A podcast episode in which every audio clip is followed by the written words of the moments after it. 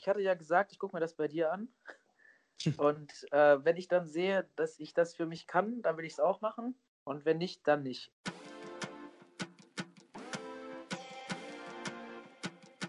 Ja, du kommst ja quasi gerade aus dem Krankenhaus. Ich hatte meine letzte Operation der Einsetzung meiner Erektionspumpe. Das läuft so ab, dass du ähm, vor, der Unter vor der Operation untersucht wirst. Dann wird geguckt, wie dein Hodensack, der, ähm, wie ausgeprägt er ist, also wie viel Platz da ist. Was man äußerlich sieht, was innen drin ist, ist halt nochmal eine andere Sache. Das hatten die vorher noch nicht äh, gecheckt? Nee, das hatten die vorher nicht gecheckt. Das ist ja nach der letzten Operation ähm, gemacht worden, der Hodensack. Und ähm, jetzt kann man erst nach einer langen Phase der Abheilung auch sehen, wie sich das Gewebe zurückgebildet hat und wie viel Platz letzten Endes dann äh, da ist. Natürlich nur äußerlich. Dann wird geguckt mit einem, ähm, ja, so eine Art Wattestäbchen in groß, ähm, wie viel Platz im Penis drin ist. Also das heißt, sie gehen mit dem Wattestäbchen in eine Penisspitze rein, gucken nach der Tiefe, ob da irgendwelche Hindernisse sind sozusagen. Ähm, das ist ganz wichtig, weil die Pumpe wird ja durch den Penis hochgezogen. Also die Erektionsstäbe werden ja da durchgezogen. Und da darf halt nichts im Weg sein. Und ähm, dann ist es so, bei der Operation wird die Pumpe, die eingesetzt, das heißt, es wird der Hoden einmal aufgeschnitten, beziehungsweise nicht an dem Hoden, sondern links und rechts an der Leiste, neben dem Hoden.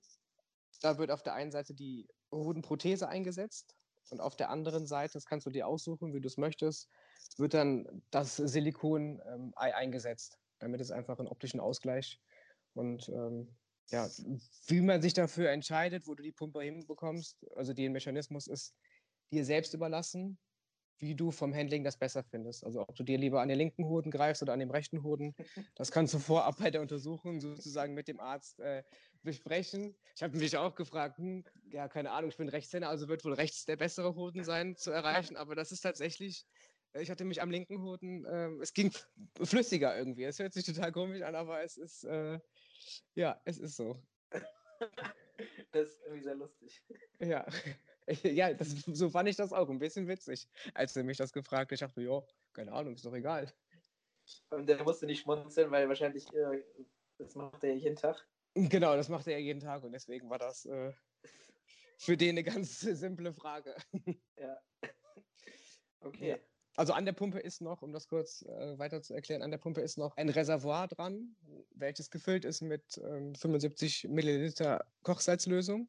Diese wird dir in den Unterbauch, also in der Nähe von der Blase, eingesetzt, um durch das Drücken auf den Pumpmechanismus in deinem, in sozusagen in meinem linken Hoden, also in meinem von den linken Hoden, durch das zwei-, dreimal betätigen, werden die Stäbe, die in deinem Penis sich befinden, ähm, gefüllt mit diesem Kochsalz somit hat man dann eine Erektion und äh, bleibt dann so lange, bis du die Erektion selber wieder zurückführst. Das heißt, ich muss dann etwas fester auf meinen Penis drücken, um aus den Stäben sozusagen das, die Flüssigkeit wieder rauszupumpen, dass, sie wieder, dass es wieder zurückgeht in das Reservoir in meiner, in meiner Bauchdecke.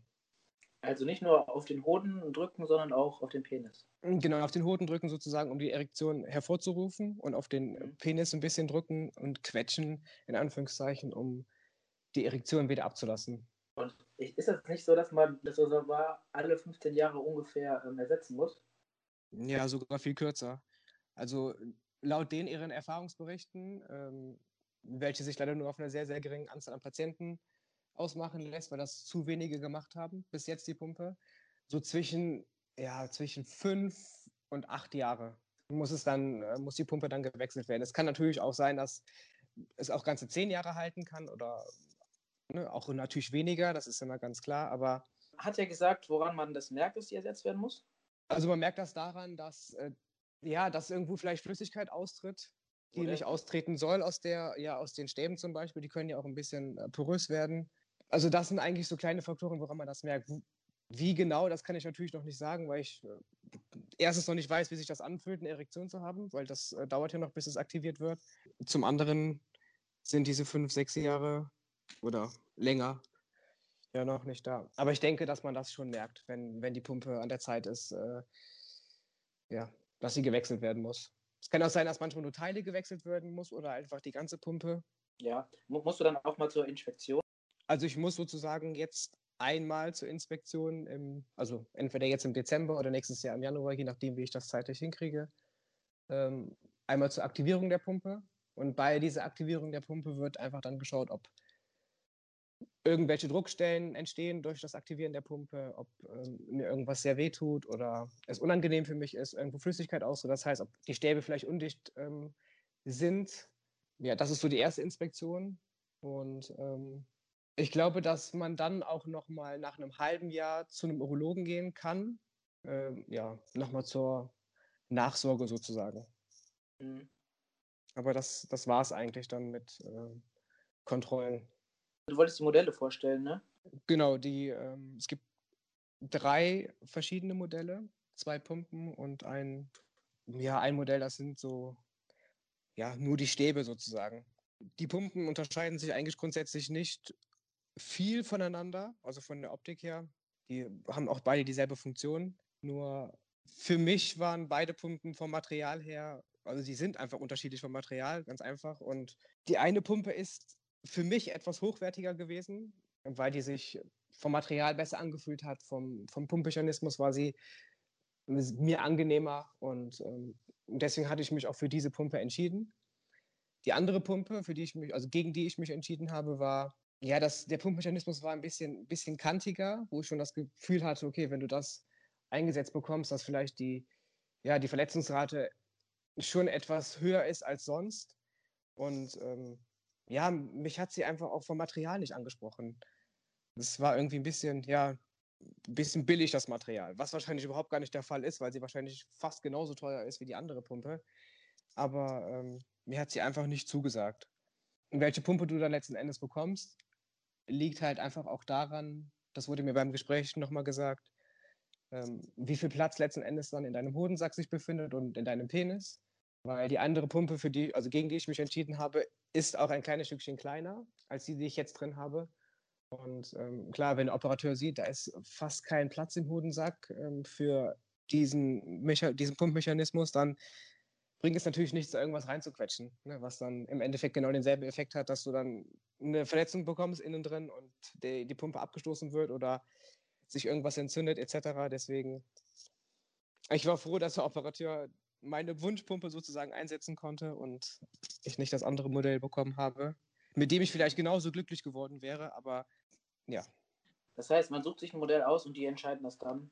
Genau du, genau, du kannst dir beide Modelle, auch, also alle drei Modelle angucken, auch diese Stäbe kannst du dir anschauen. Äh, du guckst sie vorab dir an.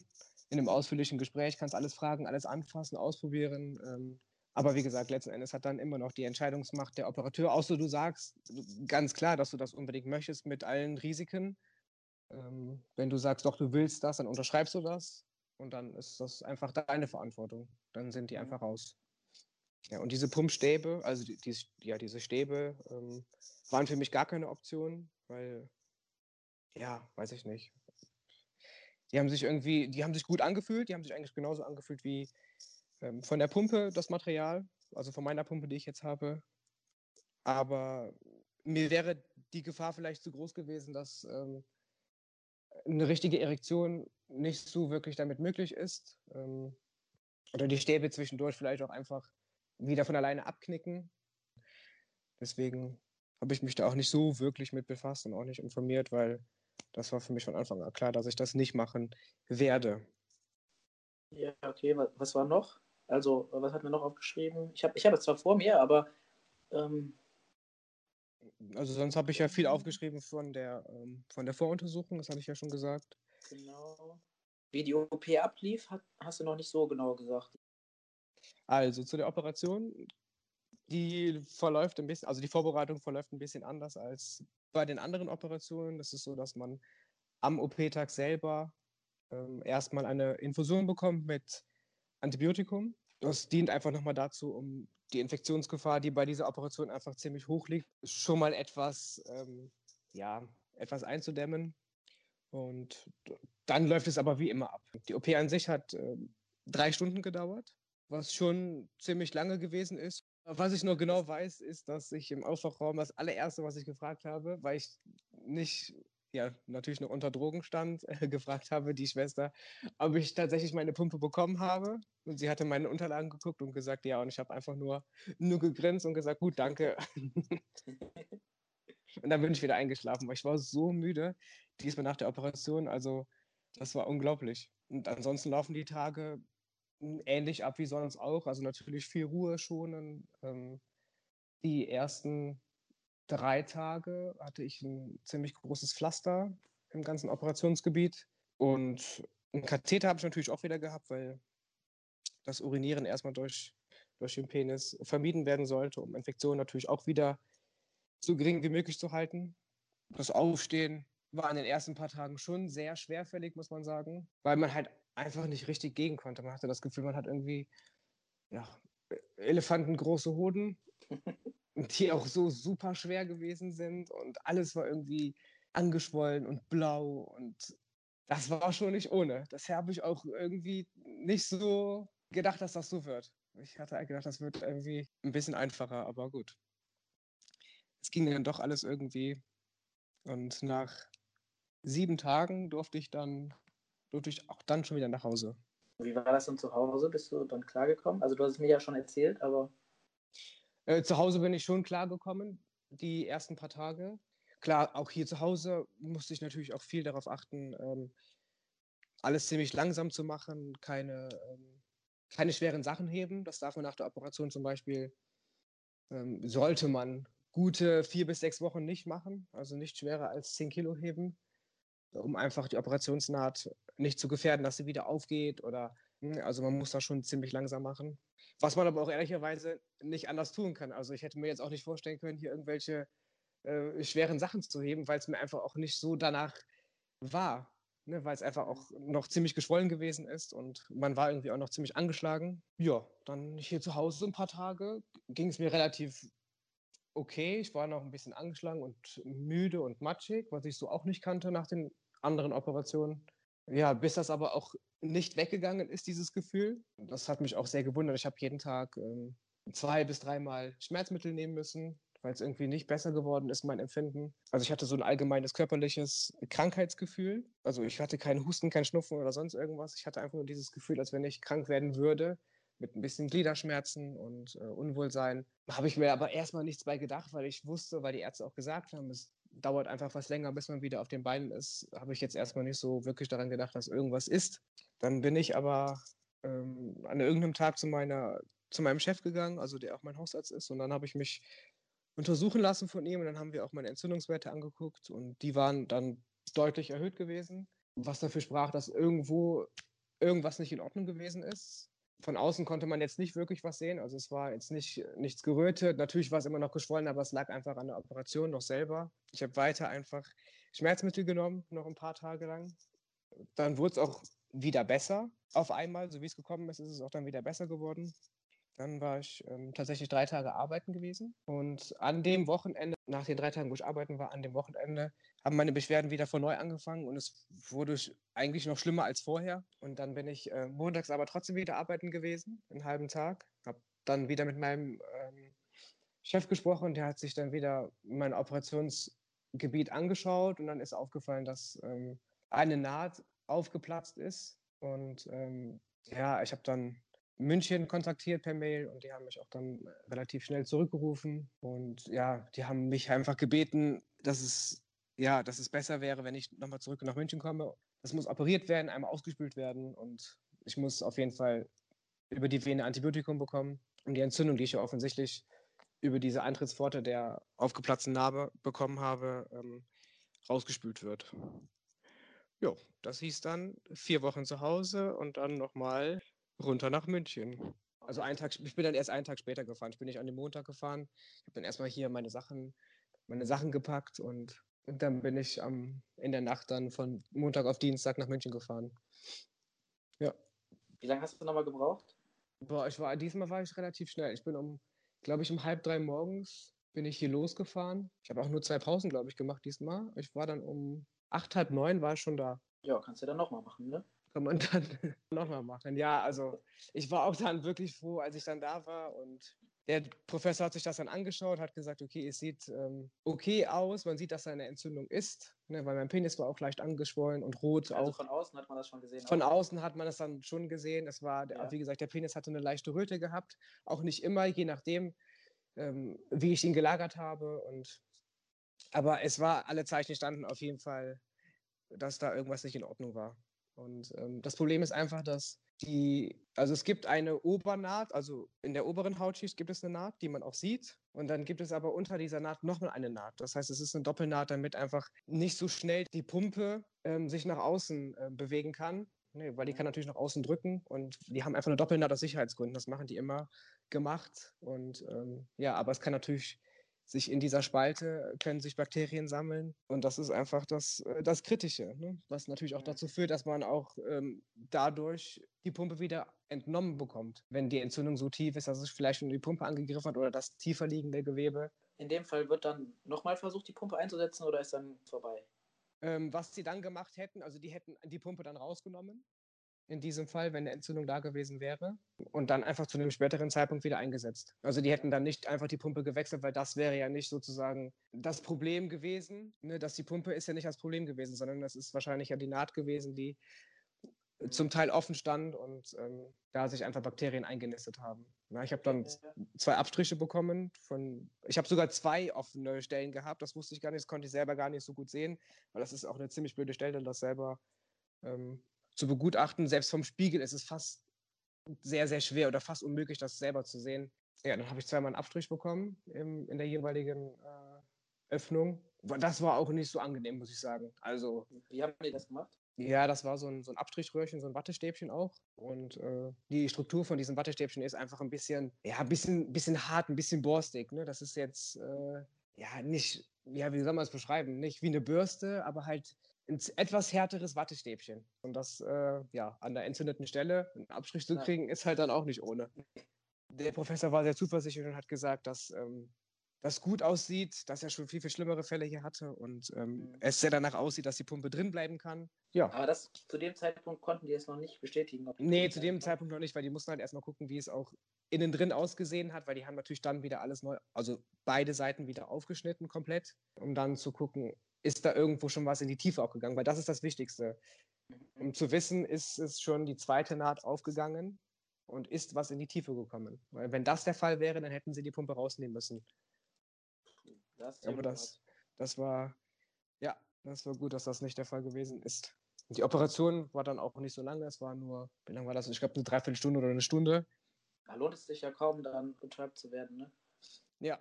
Ja, Wie aber so ich bin. Dreiviertelstundenflug. Ja, genau, so ein kurzer Inlandsflug. Die haben halt beide Seiten aufgeschnitten, ausgespült mit Desinfektionsmittel, vielleicht sogar auch noch mit einer antibiotischen Lösung. Dann wieder zugenäht.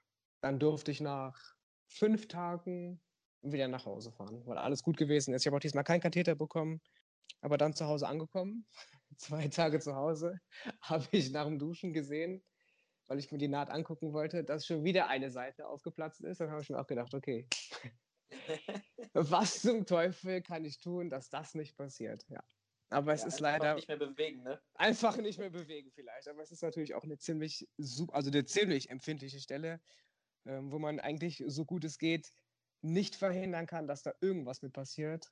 Ja. Weil es ist egal, selbst wenn du schläfst, bewegst du dich, deine Beine bewegst du, ähm, wenn du dich zur Seite drehst oder auf den Bauch drehst. Es ist einfach äh, immer Bewegung in diesem Gebiet und ja. Aber jetzt kann ich sagen, es ist alles abgeheilt.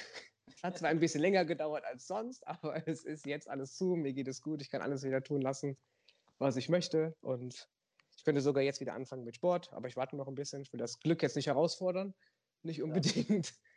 Ähm, ja, So, und dann gibt es nur noch einen Schritt, dann wird die Pumpe aktiviert und dann bist du komplett durch. genau. Was ist der letzte Schritt?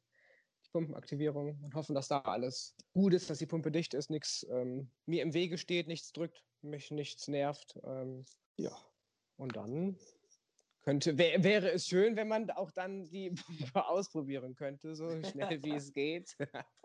Vielleicht auch nicht alleine. Vielleicht auch nicht alleine, genau. Das wäre natürlich äh, das Allerbeste. Wir sind ja geübt im Warten und geduldig sein, Ja. muss man ja Kannst du sagen. Erst mal warten, bis Corona vorbei ist. Jetzt kann man nicht. ja, Hin nach München kann ich ja trotzdem. Ja, ja, das, das schon. Ähm, und wie, wie ist das denn jetzt mit dem Gefühl? Ist, ist noch was taub oder, oder hast du schon überall Gefühl? Äh, nee, überall Gefühl habe ich noch nicht. In meinen beiden Hodensäcken habe ich ähm, komplett Gefühl, weil das ja sozusagen auch altes Gewebe einfach ist, welches ja nicht ähm, von irgendwo anders hergenommen worden ist. Und deswegen habe ich da so ziemlich normales Gefühl.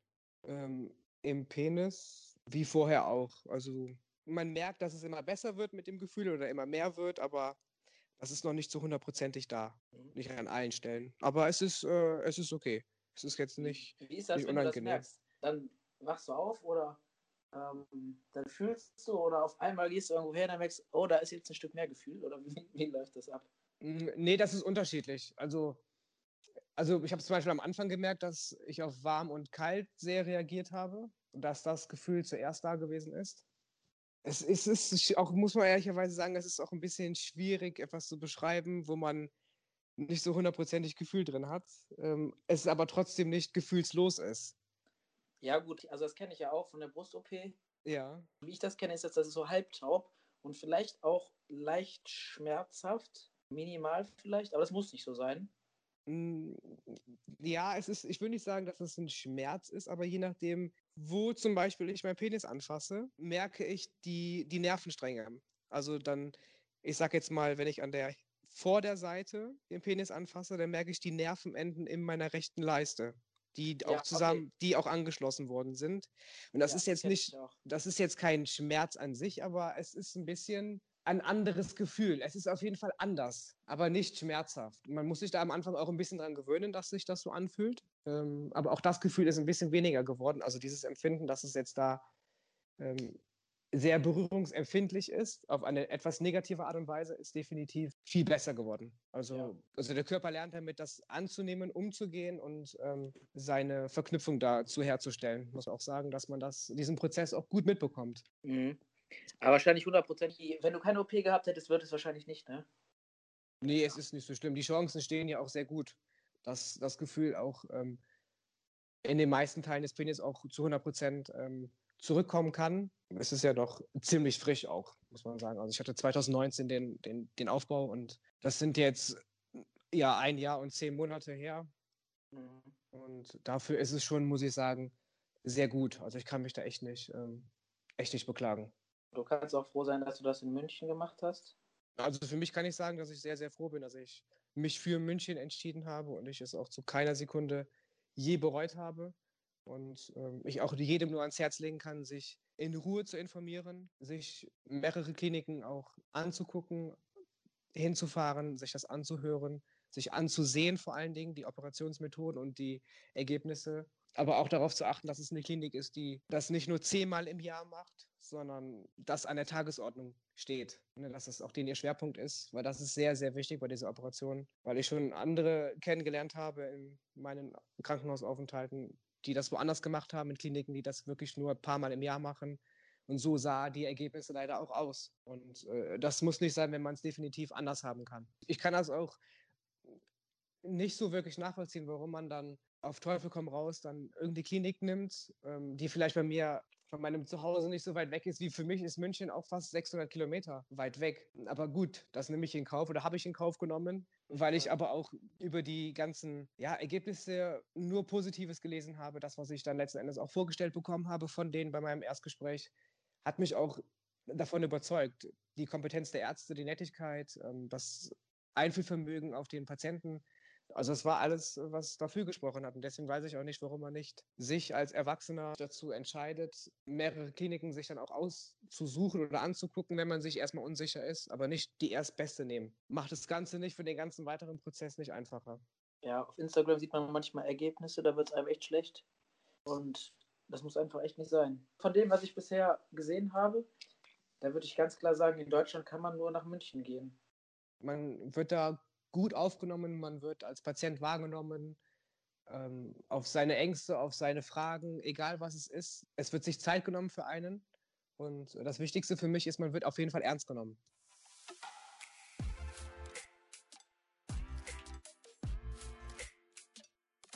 Ist es eigentlich immer noch so, dass du die OP nicht machen möchtest? Ja, also schwere Frage eigentlich. Oder eigentlich ist sie auch ganz einfach zu beantworten. Ich hatte ja gesagt, ich gucke mir das bei dir an. Und äh, wenn ich dann sehe, dass ich das für mich kann, dann will ich es auch machen. Und wenn nicht, dann nicht. Und eigentlich hat sich nichts geändert. Ähm, natürlich will ich die OP haben und ich brauche die auch, um mich irgendwie komplett zu fühlen. Aber das Risiko, ähm, dass dann da irgendwas nicht funktioniert oder dass irgendwas schief geht und überhaupt mich nochmal operieren zu lassen, ähm, das ist mir einfach zu heftig für das, was ich dann habe. Das hört sich ein bisschen komisch an, weil das, was man dann hat, ist ja genau das, was man will. Aber ich glaube, ich pack's einfach nicht und das, das wird mir dann immer fehlen und ich werde immer Probleme damit haben. Ich werde mich nie normal fühlen oder, oder so normal, wie es dann mit der OP gehen würde. Und das ist dann eine Sache, die ich dann, ja, einfach irgendwie, mit der ich mich irgendwie äh, arrangieren muss. Kannst du vielleicht ein bisschen näher beschreiben, bevor du Angst hast? Also hast du eher Angst davor, dass irgendwas schief geht oder dass du dich nachher nicht wohlfühlst, wie du denkst, dass du dich damit wohlfühlst? Oder ist das was ganz anderes, warum du das nicht tust? Also erstmal ist es auf jeden Fall die Angst vor einer OP, dass während der OP was, also ich habe ich hab schon einfach Angst, mich untersuchen zu lassen. Das ist schon für mich eine sehr große Hürde. Dann habe ich Angst, dass was bei der OP schief läuft oder auch danach, weil das ist ja schon eher eine sehr komplizierte, umfangreiche ähm, OP und es sind ja nicht nur, ist ja nicht nur eine, es sind ja mehrere OPs. Jetzt während Corona ähm, würde ich das äh, sowieso auf gar keinen Fall machen. Mhm.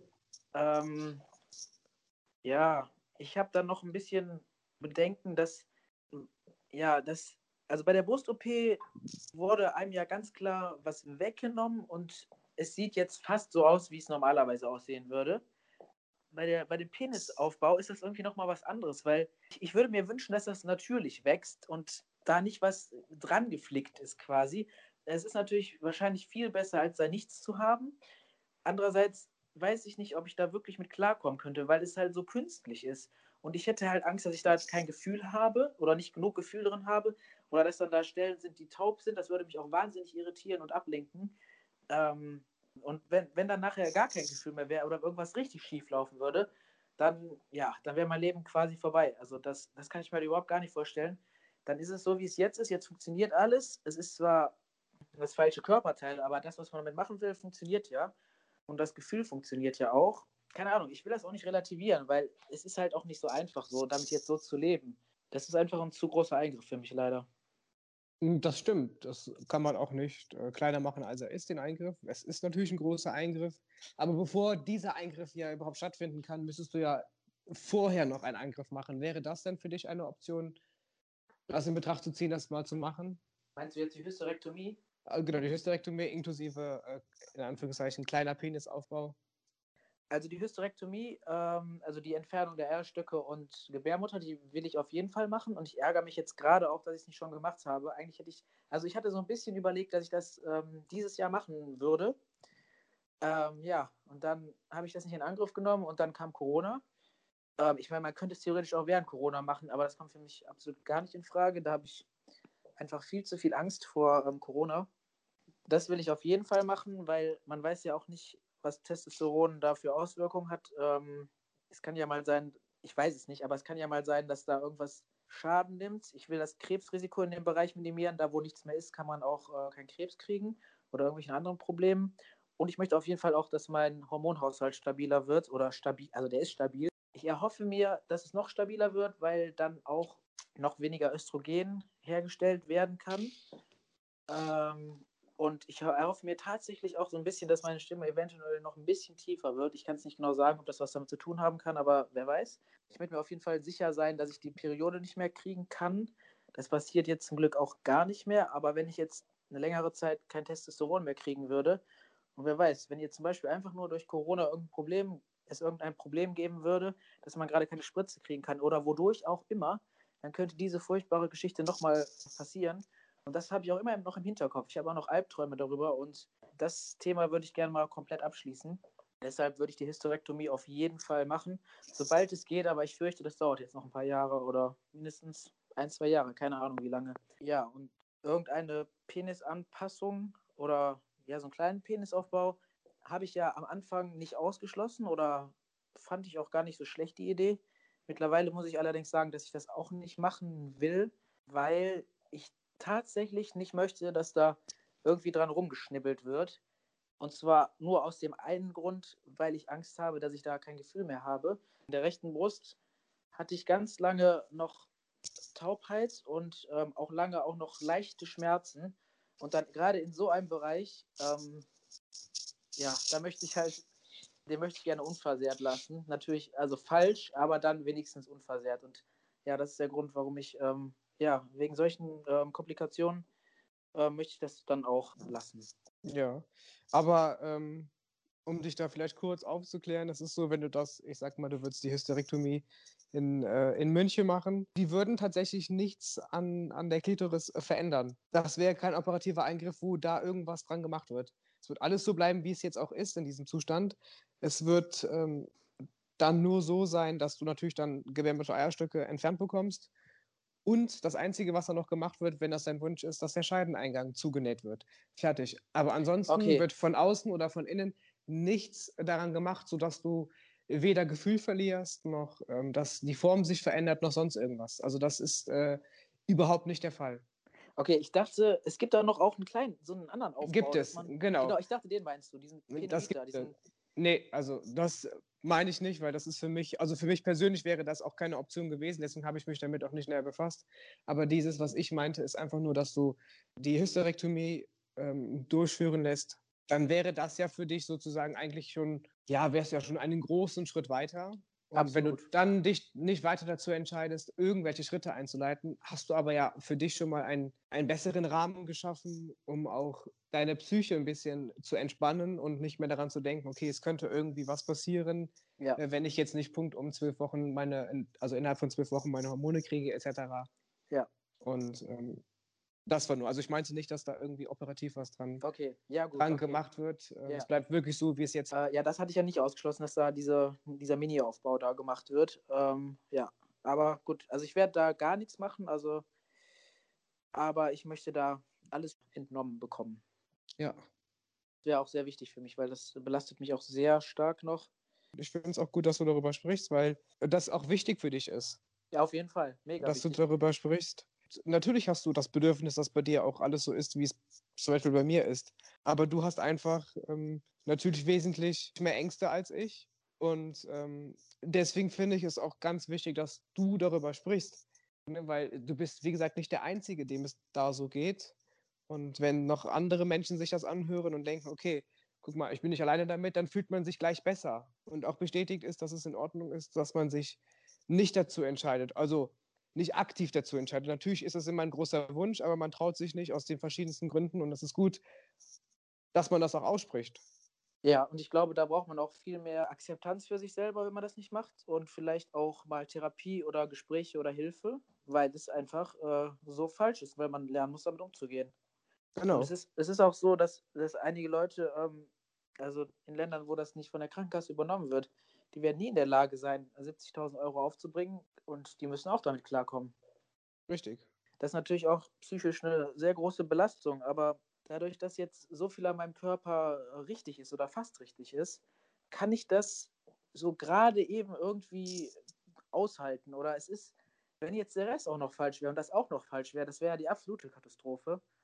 Und ähm, ich denke mal, umso mehr richtig ist, desto besser kann man das dann auch verarbeiten oder irgendwie versuchen, drumherum zu arbeiten. Und das ist halt auch ein Grund, warum ich versuche, so viel zu trainieren. Ähm, damit kompensiere ich solche Sachen dann auch. Ähm, mhm.